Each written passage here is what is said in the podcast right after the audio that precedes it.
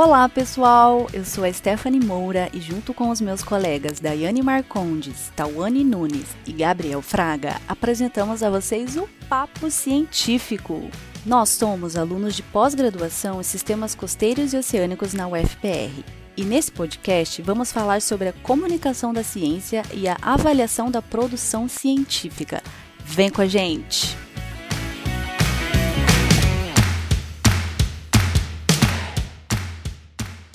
E sejam muito bem-vindos ao Papo Científico. Estamos estreando hoje. Esse podcast surgiu como produto de uma disciplina chamada Avaliando a Produção e a Comunicação Científica que foi ministrada pelo professor Dr. Paulo Lana, aqui do PG Cisco da UFPR.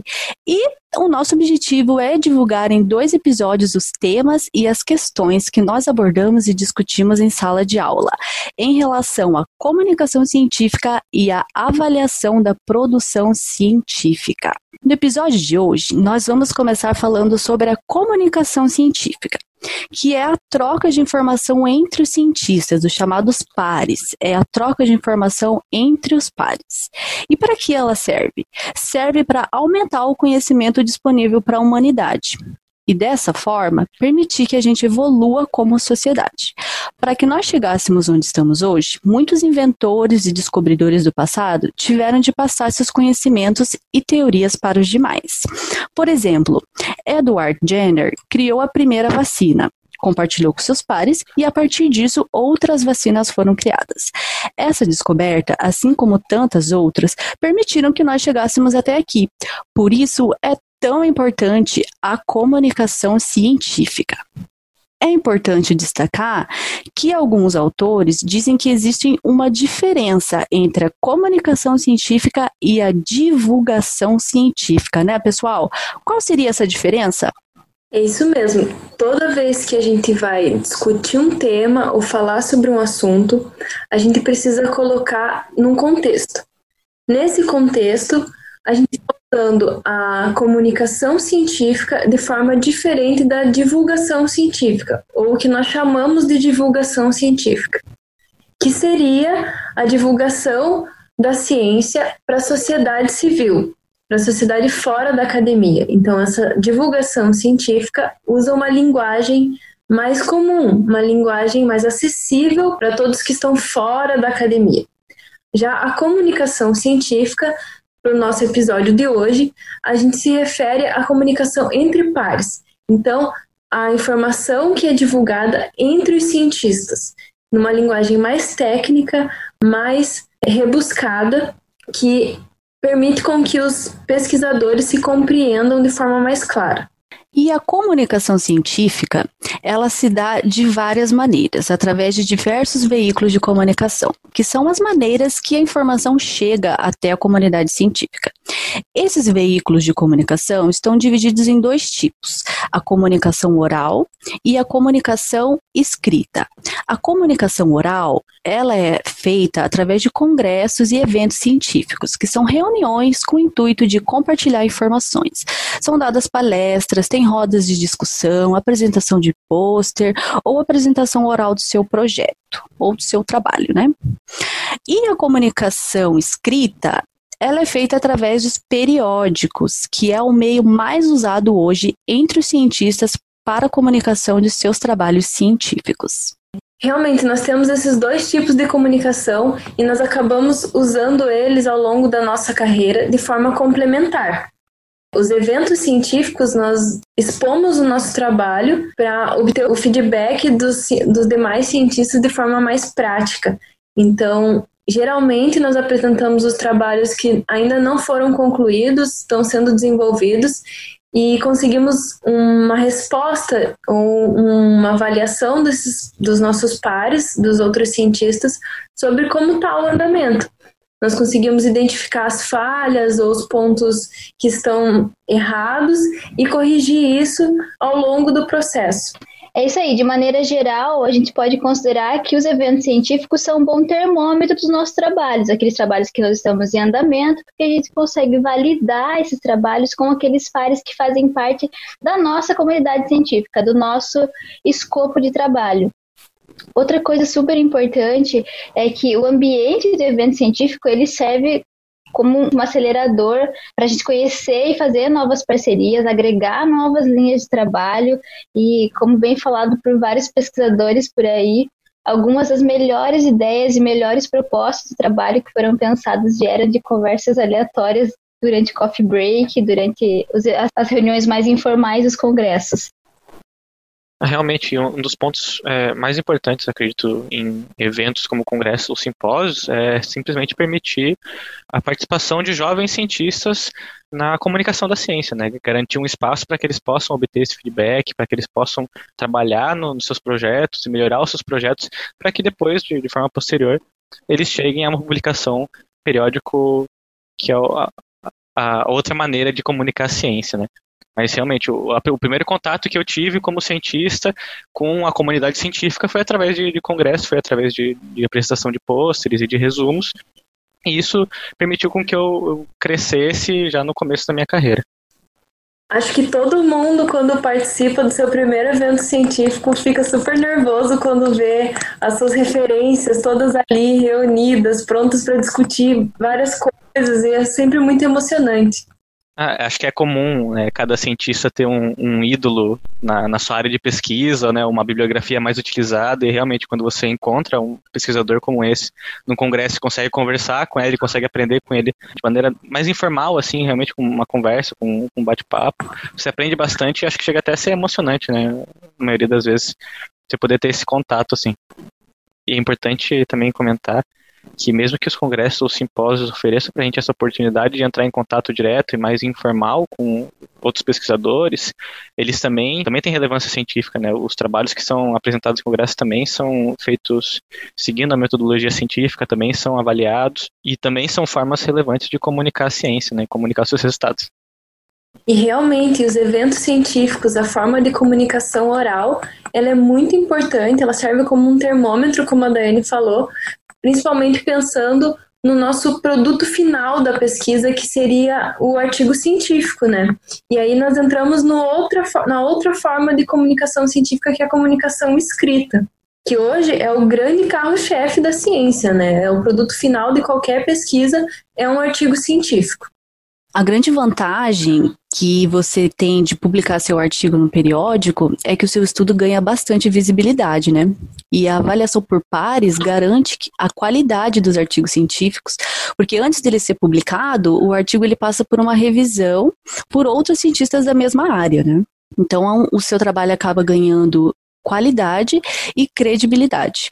E acho também uma das principais características de, de, dos periódicos em si é que eles são a moeda de troca de nós pesquisadores, né? A gente se conversa muito por meio dos nossos papers e é, isso é realmente a nossa moeda de troca. E outra função, acho que, que os periódicos cumprem é a, a ascensão do cientista na sua área, o reconhecimento, é o sentimento de conquista, de quando você finalmente consegue publicar o seu paper, te dá aquela sensação de missão cumprida, entre aspas, e de finalização de um, de um ciclo até mesmo, né?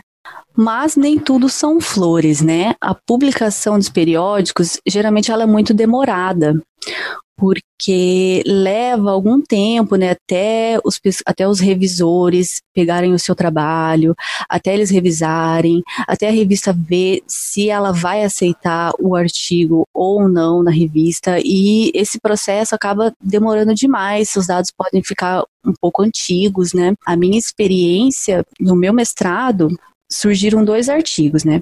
E eu não consegui publicar eles até agora porque o primeiro deles foi eu submeti ele duas vezes, ele foi recusado, agora eu vou tentar submeter a terceira vez. E o outro artigo também foi submetido uma vez e foi recusado. Os motivos que eles foram recusados foi porque a revista disse que o artigo não se encaixava no escopo da revista, né? E também outros motivos, né? Alguns aprimoramentos e tal, mas demorou demais a resposta, né? Então, se a resposta for mais rápida, a gente consegue também publicar mais rápido. É, apesar de o processo de publicação hoje em dia ser um pouco mais rápido por conta da internet, ainda leva meses entre o envio do manuscrito e a resposta que se recebe do editor ou até mesmo do revisor.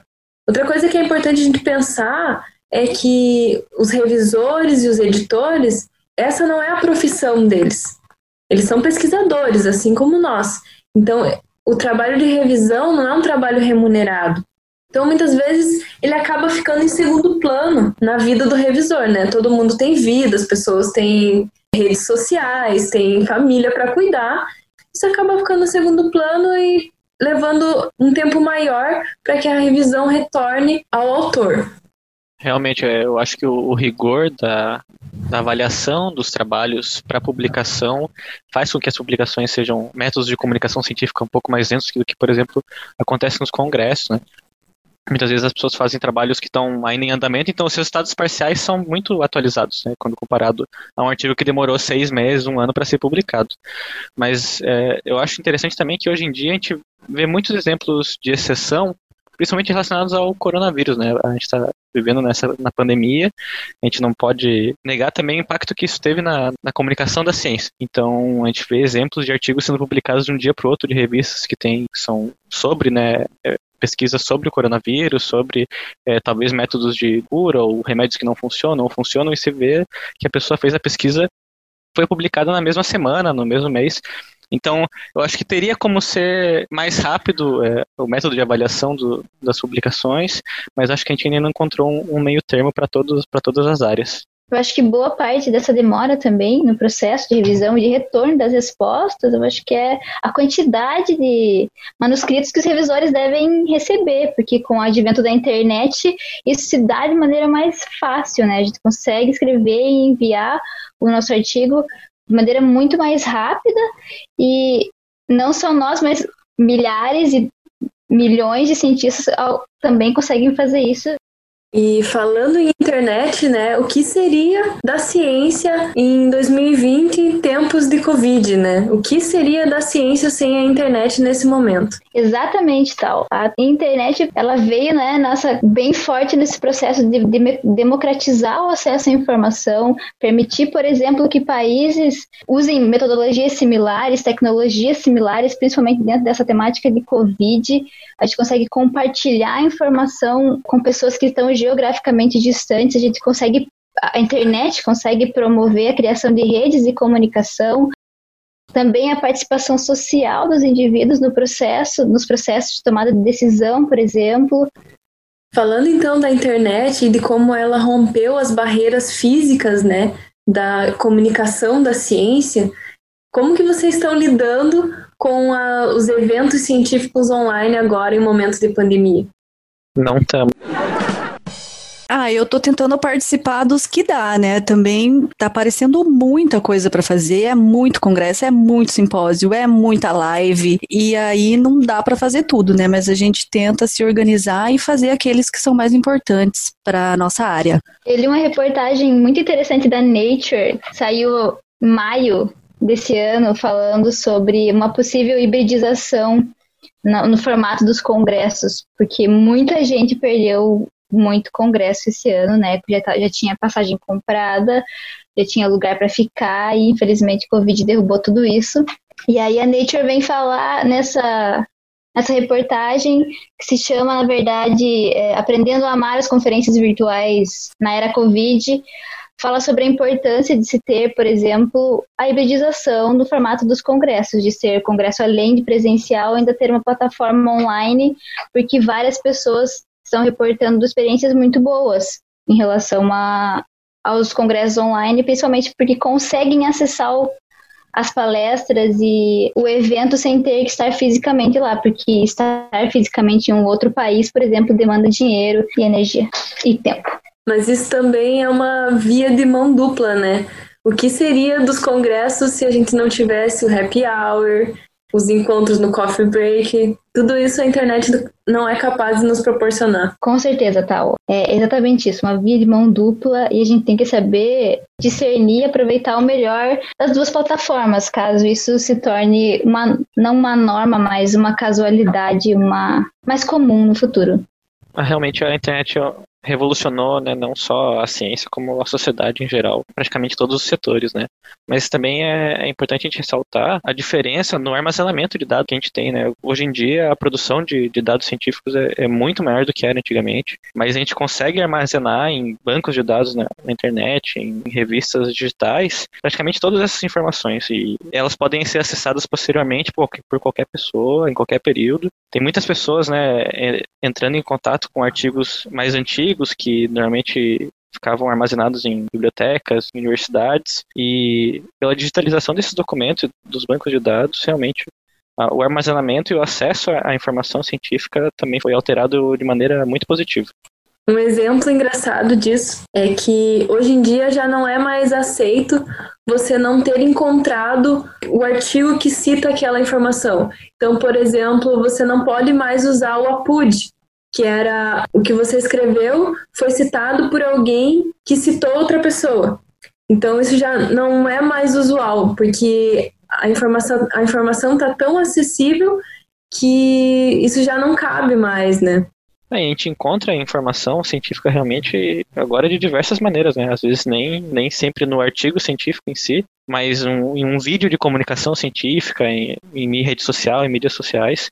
A gente encontra aquela informação referenciada, tem várias maneiras agora de, de obter informação científica revisada e de, de qualidade comunicar a ciência sem ser de forma escrita, realmente, né? Eu acho que um ótimo exemplo disso são os TED Talks, né, que a gente vê no YouTube, que são a informação direta do pesquisador, ele consegue falar da melhor maneira possível, ele consegue te mostrar o que está acontecendo, contar a história de vida dele às vezes, e é um ótimo exemplo de comunicar a ciência de uma maneira verbal e não só dentro do nosso querido artigo científico por meio de introdução, método e resultado.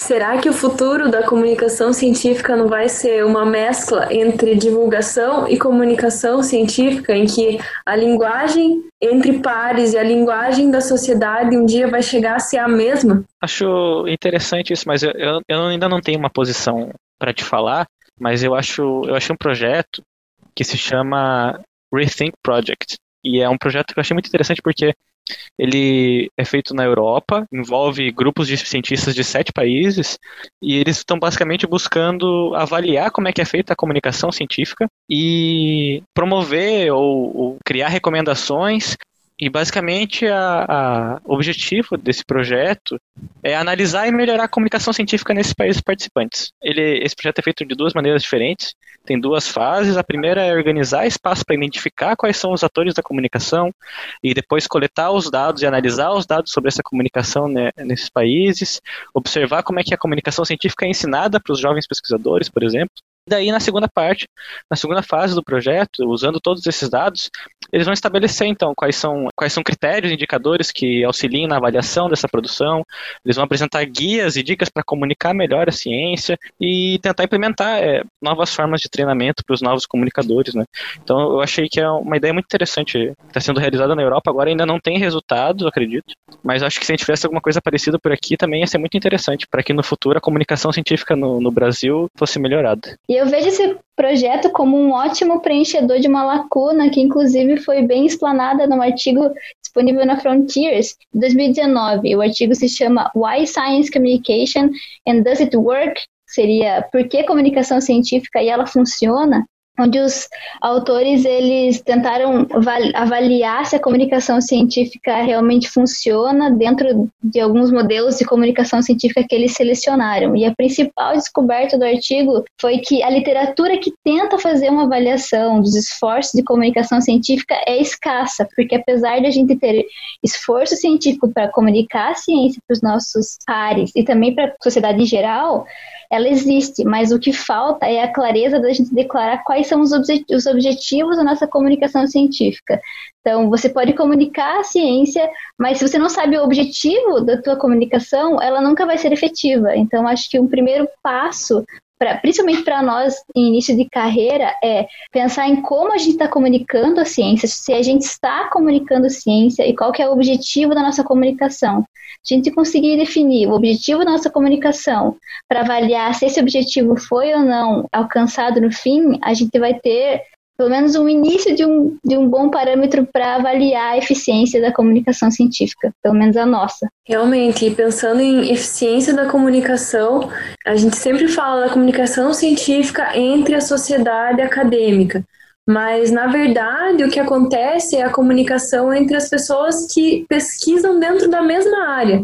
Quem aqui não sofreu lendo um artigo científico de uma área totalmente diferente? Por exemplo, eu vou ler um artigo da física quântica. Eu não entendo metade do que está escrito. Isso é por causa da linguagem técnica, né?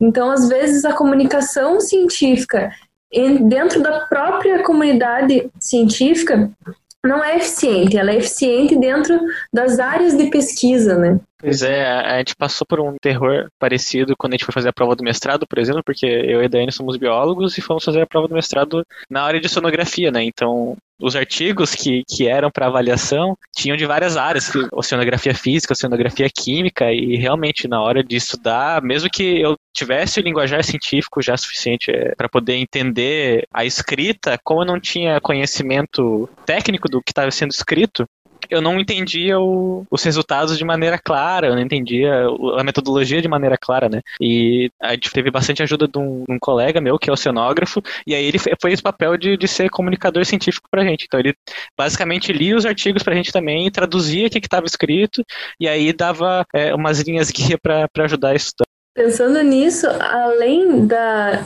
diferença em termos técnicos entre as áreas, para nós pesquisadores brasileiros, a gente ainda tem que entender uma segunda língua, né? Porque a língua oficial da ciência é o inglês. Então, se você não entende o inglês, você não vai para frente com aquele artigo. E acredito que essas são muitas das barreiras da comunicação científica. E só voltando rapidinho no assunto de de avaliar né, a eficiência da comunicação científica, eu acho que um bom começo para a gente começar a pensar nisso é dentro dos nossos próprios laboratórios. Se a comunicação científica entre os pesquisadores do mesmo laboratório ela acontece, né?